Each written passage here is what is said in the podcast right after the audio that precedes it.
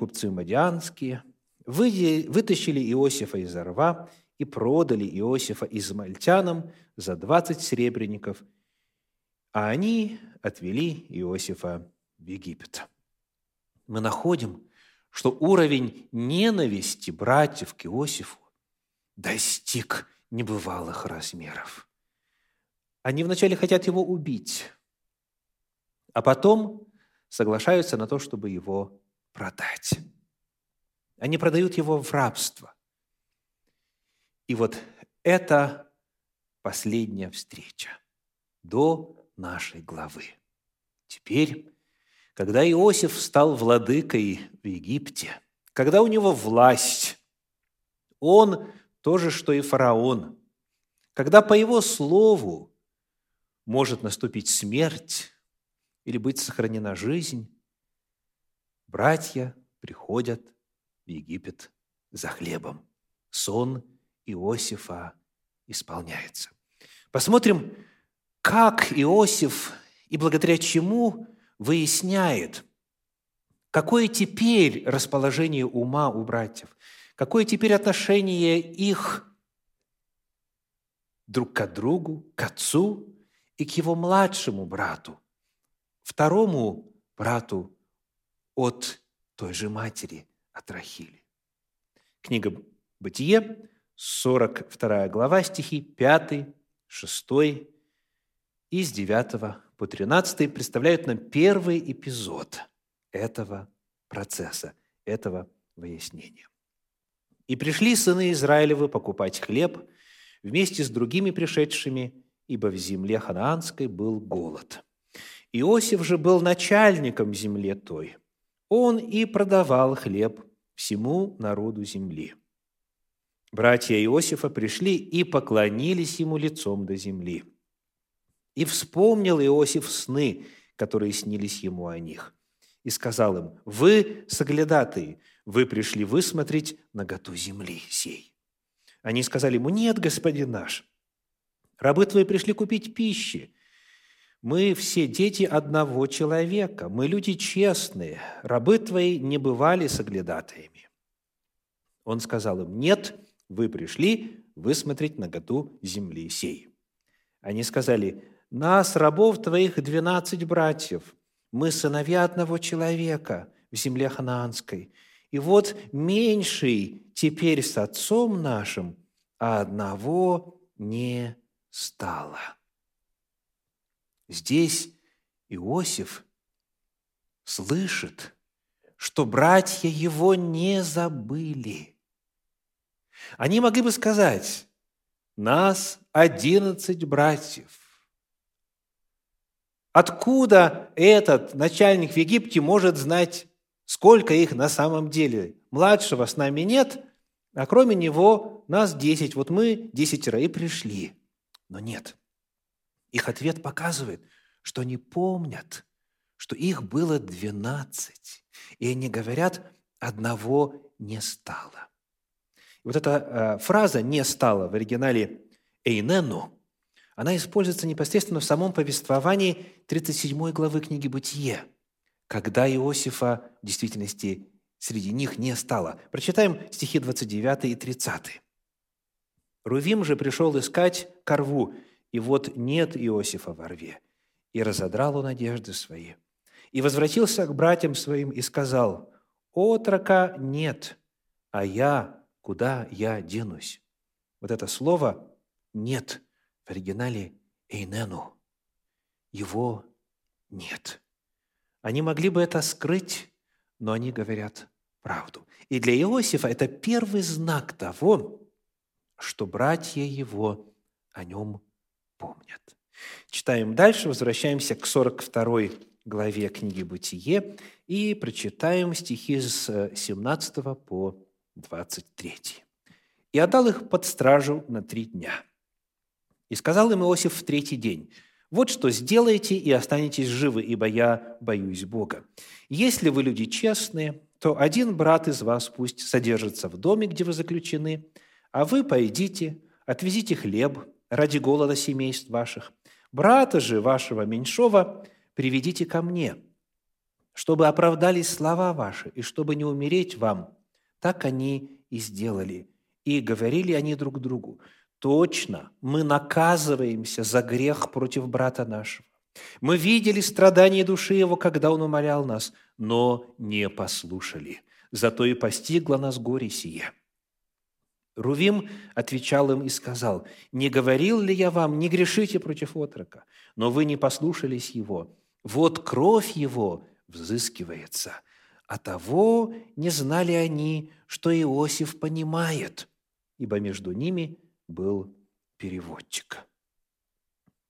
Иосиф из этого эпизода узнает, что братья не только помнят о нем, но они и остро осознают свою вину. Прошло уже более 20 лет с момента, когда они его продали. Но они доселе чувствуют себя виноватыми. Они живут с чувством вины. В 21 стихе говорится, вот точно мы наказываемся за грех против брата нашего. Они сожалеют. В переводе Кулакова написано так. «Беда эта постигла нас за вину перед братом нашим». В этом тексте, в этом эпизоде мы, читатели, узнаем и новую деталь в отношении того, как происходила вот эта вся ситуация с продажей Иосифа. Какой была реакция самого Иосифа тогда, когда ему было 17 лет? В тексте сказано в стихе 21, «Мы видели страдания души его, когда он умолял нас, но не послушали». Оказывается, когда они его продавали, Иосиф их умолял. Иосиф просил, он не молчал, он взывал к ним но они тогда не послушали. И вот когда Иосиф узнает, что они помнят о нем, когда узнает, что они все эти более 20 лет живут с чувством вины, и вот эти проблемы они тут же, сразу же связывают с воздаянием, с наказанием, это трогает сердце Иосифа. Он видит, что братья его уже иные – он видит, что они в действительности поменялись. И, как говорит стих 24, «И отошел от них и заплакал». Отошел от них и заплакал. Он плачет, потому что встретился с родными и видит, что многое за эти 20 лет поменялось. Читаем библейский текст далее, стихи 16, 33 и 34 в этой же 42 главе, то есть это уже 43 глава. 43 глава, стихи 16, 33 и 34 книга «Бытие». Иосиф, увидев между ними Вениамина, сказал начальнику дома своего, «Введи сих людей в дом и закали что-нибудь из скота и приготовь, потому что со мною будут есть эти люди в полдень». И сели они пред ним, первородные по первородству своему его, и младшие по молодости его, и дивились эти люди друг пред другом. И посылались им кушанья от него, то есть от Иосифа. И доля Вениамина была в пятеро больше долей каждого из них. И пили, и довольно пили они с ним. Мы находим, что когда прошло время, и братья пришли с младшим братом Вениамином. Иосиф приглашает их в свой дом. Накрывается стол, приготавливается трапеза. И вот во время этой трапезы, говорит нам текст, 33 стих, «дивились эти люди друг перед другом». То есть братья удивляются. Вопрос, чему они удивляются? Обратимся к современному переводу Кулакова, к переводу начала 33 стиха. В синодальном переводе сказано «и сели они пред ним». А современный перевод говорит «братьев рассадили перед Иосифом одного за другим по старшинству». Чему они удивляются? Они удивляются, откуда этот египтянин знает, сколько им лет. Это уже взрослые мужчины. Если Иосифу здесь более 37 лет, потому что ему было 30, когда он предстал пред фараона, плюс 7 лет изобилия, и уже начался голод, то а, они, будучи старше, естественно, уже взрослые, солидные мужчины. То есть, если в детстве разницу в два года легко можно заметить, то когда людям за 30 или за 40, эту разницу увидеть невозможно. А их рассадили по старшинству, и они изумляются. Второй момент, который здесь интересен. Сказано, что Иосиф посылает им со своего стола угощение, а Вениамину в пять раз больше. В свое время, когда отец одного из братьев выделил – именно Иосифа. Это вызвало зависть, это вызвало противление, это вызвало желание убить брата. И Иосифу важно выяснить, как теперь братья относятся к тому, когда одного из них, причем сына той же матери, Рахили, выделяют. И он в пять раз больше ему дает. Но братья уже не реагируют так, как реагировали в свое время на него. Они относятся к этому спокойно. Иосиф проверяет их на предмет ревности к младшему брату. Посмотрим теперь на 44 главу книги «Бытие», стихи с 10 по 14. Когда уже братья отправились домой, Иосиф устроил еще одно испытание – попросив, распорядившись, положить чашу в мешок младшему брату Вениамину. И вот 44 глава книги «Бытие», стихи с 10 по 14. Он сказал, «Хорошо, как вы сказали, так пусть и будет. У кого найдется чаша, тот будет мне рабом, а вы будете не виноваты». Это слова, одного из служащих в доме Иосифа. Они поспешно спустили каждый свой мешок на землю и открыли каждый свой мешок. Он обыскал, начал со старшего и окончил младшим, и нашлась чаша в мешке Вениаминовом. И разодрали они одежды свои, и, возложив каждый на осла своего ношу, возвратились в город – и пришли Иуда и братья его в дом Иосифа, который был еще дома, и пали пред ним на землю. Первое, что обращает здесь на себя внимание, это то, что братья раздирают одежду, когда Вениамина могут забрать в рабство. Раздирание одежды в Библии – это знак траура. Они скорбят по поводу того, что этот их младший брат может оказаться рабом. Более того, они не говорят, ну что ж, раз так, так так, хоть мы теперь десятеро возвратимся целыми и невредимыми. Нет, без какого-либо повеления со стороны этого представителя Иосифа они по своей инициативе сами добровольно возвращаются в дом Иосифа. И они не оставляют своего брата. Как видно, они ведут себя прямо противоположно тому, что было в свое время, когда Иосифу было 17 лет. Далее в этой 44 главе стихи 16 и 17. Иуда сказал, что нам сказать господину нашему? Что говорить? Чем оправдываться? Бог нашел неправду рабов твоих. Вот мы рабы господину нашему, и мы, и тот, в чьих руках нашлась чаша. Но Иосиф, но Иосиф сказал, нет, я этого не сделаю. Тот, в чьих руках нашлась чаша, будет мне рабом, а вы пойдите с миром к Отцу вашему. Происходит необыкновенное. В свое время они вот этого брата, которого отец выделил, продали после того, как вначале хотели убить. Продали в рабство. А тут ради Вениамина они все готовы вместе с ним стать рабами. Они готовы разделить участь этого брата, лишь бы не оставить его одного. Далее стихи с 18 по 20 и с 27 по 34. Это же 44 глава книги «Бытие».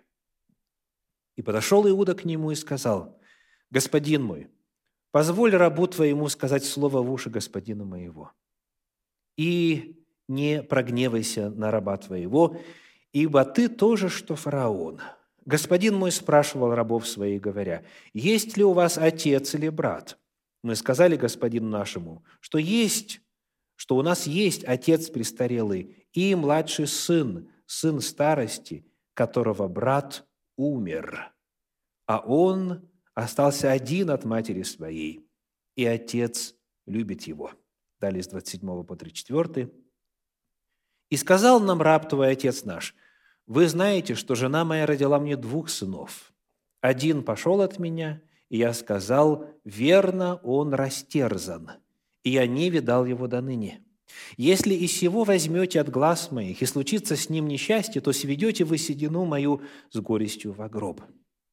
Теперь, если я приду к рабу твоему, отцу нашему, и не будет с нами отрока, с душою которого связана душа его, продолжает говорить Иуда, то он, увидев, что нет отрока, умрет, и сведут рабы твои седину раба твоего отца нашего с печалью во гроб.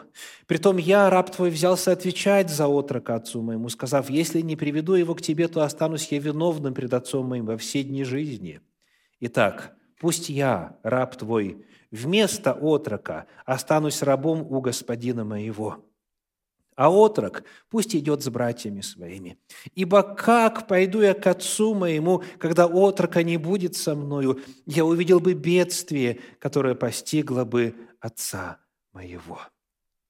Во-первых, здесь Иосиф узнает официальную формулировку того, что с ним произошло. Узнает официальную версию своего исчезновения. Ведь он доселе не знает, что братья сказали отцу, когда Иосиф не вернулся домой? Он узнает следующее. В 20 стихе написано «брат умер». Это Иуда рассказывает предполагаемому начальнику в Египте, а на самом деле Иосифу, рассказывает, что произошло. Говорит, брат умер. Далее, в 28 стихе мы узнаем как Иуда передает слова отца Иакова и говорит, верно, он растерзан. Перед этим в тексте есть слова Рувима, где он говорит, мы подлинно наказываемся за кровь брата нашего. Итак, Иосиф узнает, что отцу, оказывается, сказали, что Иосиф был растерзан. Что отец его все это время жил с мыслью о том, что Иосиф съеден дикими зверями. И он также узнает, что братья предполагают, а, что, скорее всего, Иосифа уже нет в живых. Этот разговор состоялся несколькими главами до этого, когда Рувим говорит, вот мы наказываемся за кровь брата нашего в рабстве в древности долго не проживешь. Прошло уже более 20 лет, и братья предполагают, что Иосифа уже нет в живых. Что еще мы видим в этом ответе? Мы находим, как Иуда, говоря от имени братьев, он выражает любовь и заботу об отце. Он говорит, 31 стих 44 главы, «Он, увидев, что нет отрока, то есть Вениамина, он умрет. И как я смогу это видеть? Как я смогу это пережить? Говорит Иуда, когда я увидел бы горе отца моего.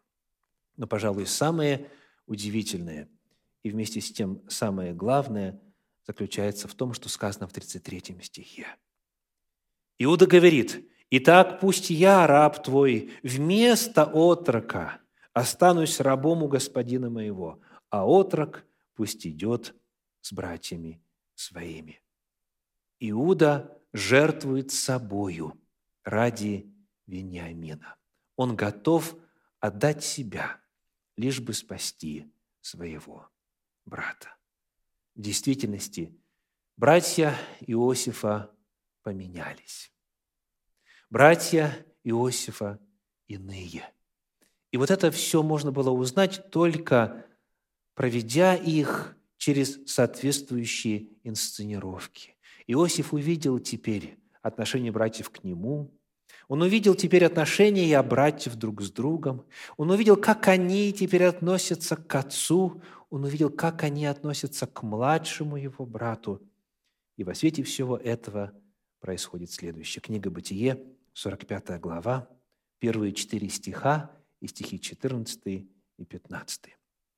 Иосиф не мог более удерживаться при всех стоявших около него и закричал «Удалите от меня всех!» И не осталось при Иосифе никого, когда он открылся братьям своим. И громко зарыдал он, и услышали египтяне, и услышал дом фараонов. И сказал Иосиф братьям своим, «Я Иосиф, жив ли еще отец мой?» Но братья его не могли отвечать ему, потому что не смутились пред ним. И сказал Иосиф братьям своим, «Подойдите ко мне». Они подошли. Он сказал, «Я Иосиф, брат мой, которого вы продали в Египет». 14 и 15. «И пал он на шею Вениамину, брату своему, и плакал, и Вениамин плакал на шее его, и целовал всех братьев своих, и плакал, обнимая их. Потом говорили с ним братья его». Иосиф прощает своих братьев. Иосиф не держит на них зла. Он их берет в свои объятия, плачет с ними, целует их, обнимается с ними. И потом сказано, говорили с ним братья его. Им было о чем поговорить, им было что выяснить. Вот слезы Иосифа. Вот развязка, вот конец этой истории. Сегодняшняя проповедь называется «Божья повесть. Иосиф и его братья». Вот главные уроки, которые мы видим в этом отрывке. Вы знаете, очень распространен в народе тезис, который хорошо сформулирован в стихотворении Михаила Исаковского, который начинается так. «Каким ты был, таким остался». Люди не верят в то, что другие могут меняться. Люди не верят в то, что человек может стать иным. А вот Священное Писание этой истории ярко свидетельствует об обратном. Люди могут меняться, люди меняются. Те, кто живет с Богом, они не остаются прежними. В этом тексте братья несколько раз показывают, что они пред Богом ходят, признают Бога в своей жизни, признают Божий промысел в своей жизни. В частности, например, в 42 главе, в стихах 27 и 28 написано – 27 28. «И открыл один из них мешок свой, чтобы дать корму ослу своему на ночлеге, и увидел серебро свое и в отверстии мешка его, и сказал своим братьям, «Серебро мое возвращено, вот оно в мешке у меня». И смутилось сердце их, и они с трепетом друг другу говорили, что это Бог сделал с нами. Бог меняет людей. Если люди живут с Ним – если они пребывают во взаимоотношениях с Ним, если позволяют Ему преобразовывать их. Ваши враги могут быть иными спустя время. Ваши недруги могут быть иными. Ваши близкие, с которыми вы в ссоре, с которыми вы не общались, возможно, долгие годы, они могут стать иными, если они живут с Богом. Это первый очень важный урок. Второй. Прощение обладает силой восстановления самых трудных, даже разрушенных взаимоотношений.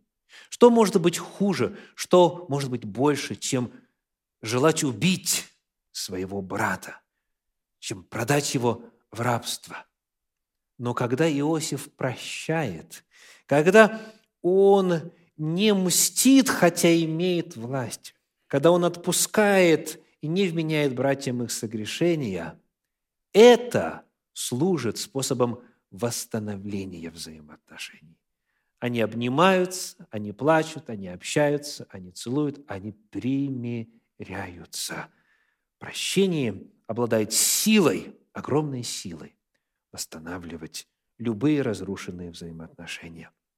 Потому, дорогие, прощайте и вы, и испытайте Божью силу восстановления взаимоотношений в вашей жизни. Да благословит вас Господь.